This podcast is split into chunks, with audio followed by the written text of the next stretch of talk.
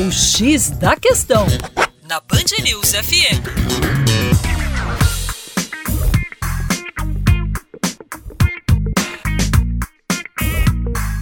Olá, ouvinte! Aqui é o Juninho Lopes, professor de Geografia do Terra Negra. E olha só, hoje a gente vai bater um papo sobre desempregados e desalentos. Os desempregados são as pessoas que não têm trabalho nenhum e que tomaram alguma providência efetiva para conseguir um trabalho no período de 30 dias. O outro tipo de desempregado, que é menos comum, é a pessoa que está disposta a começar imediatamente em uma nova ocupação, mas que não está à procura, porque já combinou de começar em um emprego no futuro.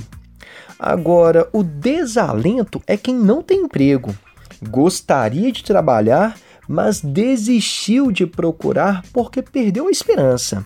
Essa pessoa está desanimada sobre suas possibilidades. O desalento não está na força de trabalho do nosso país.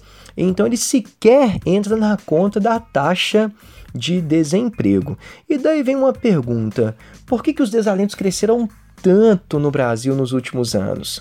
E onde que estão estes desalentos, né? A maior parte dos desalentos tem no máximo o ensino médio completo. Quase dois terços, cerca de 4,6 milhões, se declaram pardos. Na distribuição regional, o Nordeste é com folga onde mais há pessoas que desistiram de procurar empregos. Em 2014, no início da crise econômica brasileira, eram um pouco mais de um milhão de pessoas na situação de desalentos no Nordeste. Esse número no primeiro trimestre agora de 2018 chegou a quase 3 milhões de pessoas. Ou seja, 60% dos desalentos do Brasil estão na região Nordeste. E claro, tem uma ligação direta com a crise econômica que o nosso país vem vivendo. É isso aí, para mais, passe no nosso YouTube, youtube.com barra Terra Negra. Um grande abraço e até logo!